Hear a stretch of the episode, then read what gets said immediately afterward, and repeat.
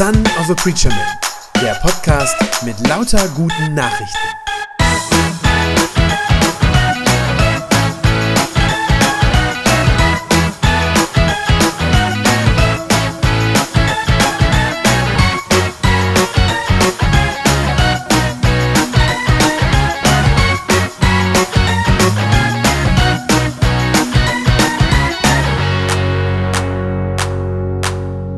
Ich habe es am Anfang schon gesagt, der Titel heute heißt Frei von Schuld.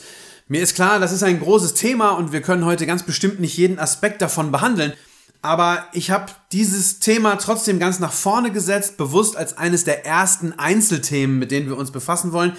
Denn ich glaube, es ist ein ganz wichtiges Thema. Ich glaube, es kommt ständig bei uns vor. Denn wir stellen doch ständig die Schuldfrage. Jeden Tag kommt das bei uns vor. Wenn der Zug zu spät kommt, dann fragt man sofort, wer ist dafür verantwortlich? Ja, wenn zwei Autos zusammenstoßen, ist die Frage, wer war zu schnell? Wer hat wem die Vorfahrt genommen? Wenn die Impfkampagne nicht so richtig in die Gänge kommt und es alles länger dauert, dann ist die Frage, wer ist daran schuld? Ich glaube, diese Frage, wer ist schuld, die beschäftigt uns ständig und gleichzeitig macht uns kaum etwas so unfrei wie Schuld. Kaum was anderes in unserem Leben nimmt uns so dermaßen gefangen. Kaum was anderes belastet so sehr, lässt mich vielleicht nicht schlafen, quält mein Gewissen Tag und Nacht. Äh, ich treffe als Pastor immer wieder Menschen, die ihr ganzes Leben lang unter einer bestimmten Schuld leiden, die ihr Leben lang diese Last mit sich herumtragen und am Ende manchmal sogar mit dieser Schuld und mit dieser Last sterben. Weil Schuld für uns als Menschen so ein großes Thema ist, deshalb ist sie auch in der Bibel ein großes Thema. Es ist ja einer der zentralen Kernsätze des christlichen Glaubens. Jesus macht mich frei von meiner Schuld. Das habt ihr alle schon mal gehört. Ich habe da auch schon häufig drüber gepredigt. Aber heute wollen wir noch mal ganz genau hingucken und ganz konkret fragen, wie geht das denn jetzt? Was heißt das? Wie werde ich denn jetzt ganz praktisch frei von meiner Schuld? Okay, grundsätzlich wird Schuld ja dadurch aus der Welt geräumt, dass sie bezahlt wird. Ja, das verrät schon das Wort. Eine Schuld ist etwas, das ich jemandem schulde. Also irgendwas, das ich deshalb bezahlen muss. Wenn ich einen Unfall verursache und jemand anderem das Auto kaputt mache, dann ist das klar, dann muss ich für den Schaden aufkommen. Äh, zum Glück hat man dafür normalerweise eine Versicherung, ist ja Pflicht in Deutschland, äh, die dann einspringt, aber die habe ich ja auch vorher schon bezahlt, die Versicherung. Also ich muss dafür gerade stehen. Das ist auch in Ordnung, das entspricht auch unserem Empfinden für Gerechtigkeit. Wer Schuld hat, wer etwas verursacht, der muss das auch wieder gut machen, der muss den Schaden wieder gut machen. Und wenn ich das dann mache, dann ist die Schuld bezahlt dann ist sie auch weg, dann besteht sie sozusagen nicht mehr.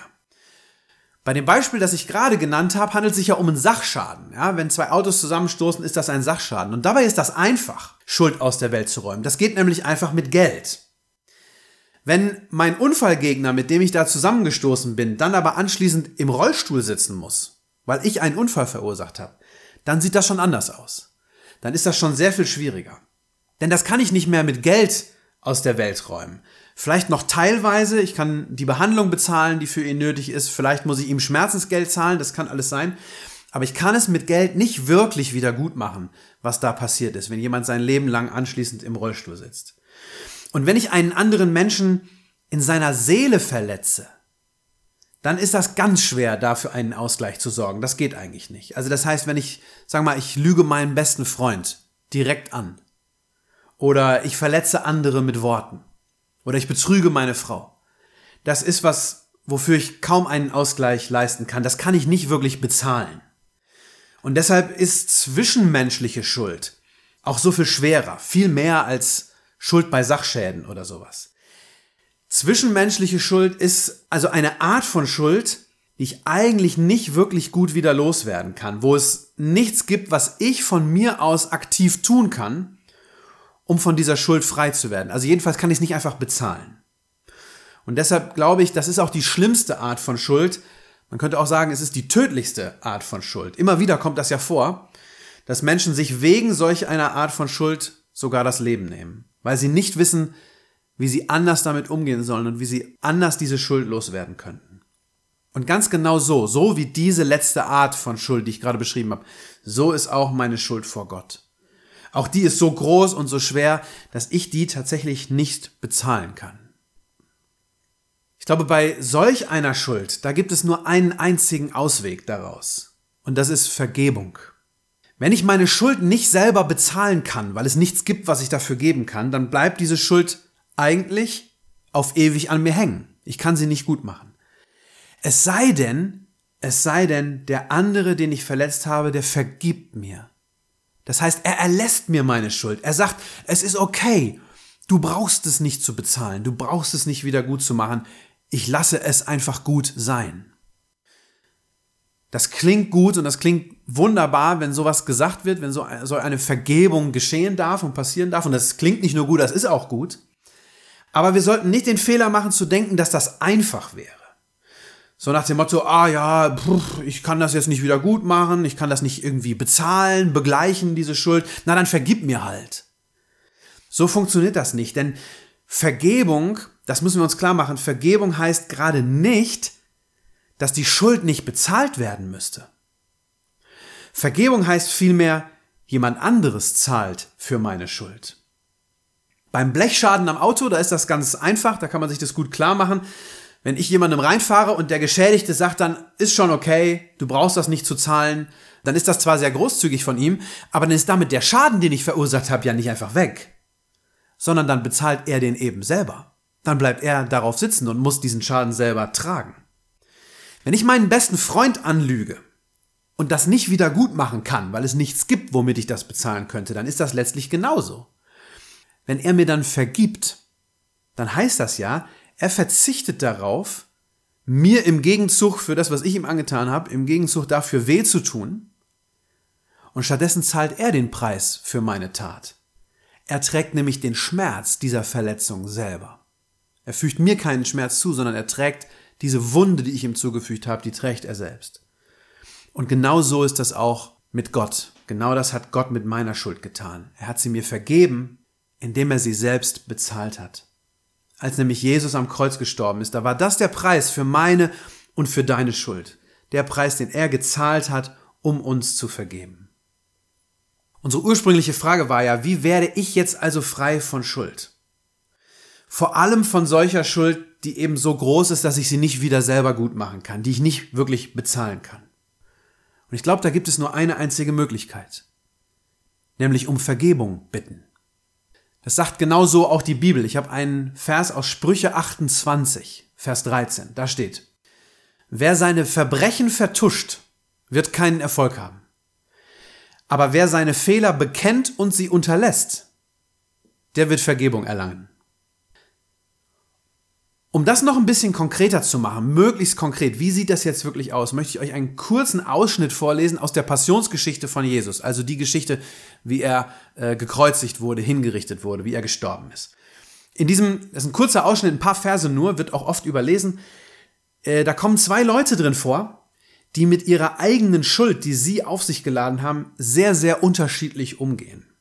Der eine von den beiden wird im Laufe dieser Geschichte wird frei von seiner Schuld und der andere nicht. Das ist aus Lukas 23 einige Verse, ich lese die mal so vor. Sie kamen zu der Stelle, die Schädel genannt wird. Dort kreuzigten sie Jesus und die beiden Verbrecher. Den einen rechts, den anderen links von ihm. Auch einer der Verbrecher, die mit ihm gekreuzigt worden waren, verspottete Jesus und sagte, Bist du nicht der Christus? Dann rette doch dich und uns. Aber der andere wies ihn zurecht und sagte, Fürchtest du noch nicht einmal Gott? Dich hat doch dieselbe Strafe getroffen wie ihn. Wir werden zu Recht bestraft und bekommen nur, was wir verdient haben. Aber er hat nichts Unrechtes getan. Und zu Jesus sagte er, Jesus, denke an mich, wenn du in dein Reich kommst. Und Jesus antwortete ihm, Amen, das sage ich dir, heute noch wirst du mit mir im Paradies sein. Zwei Männer, die mit Jesus zusammen gekreuzigt werden, die hängen rechts und links von ihm, so wird das erzählt. Und anders als Jesus werden sie zu Recht bestraft. Das steht im Text, sie sind Verbrecher. Und wie sie jetzt mit dieser Situation und mit ihrer Schuld, die sie auf sich geladen haben, umgehen, könnte unterschiedlicher gar nicht sein. Der eine, ihr habt das gehört, spottet noch im Todeskampf über Jesus, macht sich lustig über ihn. Das ist eigentlich irre, oder? Was soll das? Warum benutzt dieser Mensch seine letzten Atemzüge mitten im Todeskampf ausgerechnet dafür, um sich jetzt noch über jemand anderen lustig zu machen? Ich glaube, er macht es, weil er damit von seiner eigenen Schuld ablenken kann. Er zeigt gewissermaßen mit dem Finger auf Jesus und sagt, haha, dir geht's ja noch viel schlechter als mir, bei dir passiert es auch noch ungerechterweise, du Versager.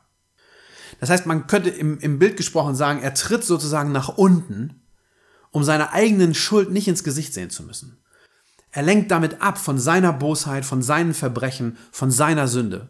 Das, womit er sich eigentlich in diesem Moment auseinandersetzen müsste, aber nicht will. Aber damit wird er seine Schuld eben nicht los. Sie bleibt an ihm kleben und er stirbt am Ende unerlöst. Der zweite Verbrecher, der da hängt, der reagiert ganz anders. Er gibt zu, dass er schuldig ist. In Vers 41, da sagt er zu dem anderen, wir werden zu Recht bestraft und wir bekommen, was wir verdient haben. Dieser zweite, der hat verstanden, dass er schuldig ist, dass er Schuld hat. Er schaut sozusagen der Wahrheit über sich selbst ins Auge und er gesteht sich das ein und sagt, jawohl, ich habe Strafe verdient, denn ich bin schuldig. Und dann, dann tut er das einzig Richtige. Er bittet Jesus, den Unschuldigen, den bittet er um Hilfe. Vers 42, da wendet er sich dann direkt an Jesus und sagt, Jesus, denke an mich, wenn du in dein Reich kommst.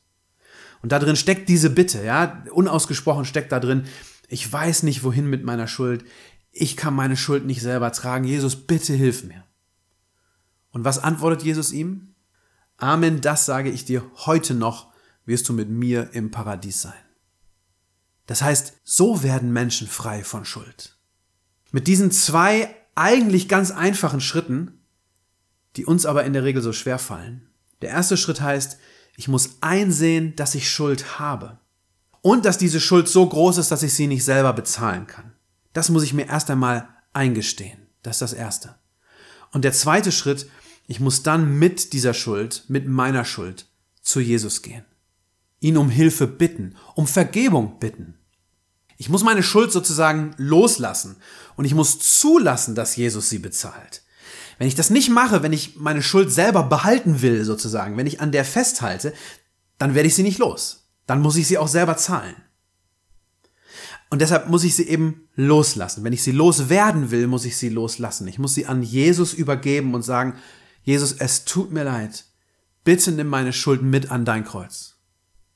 Mit einem alten Wort nennt man diese beiden Schritte Buße tun.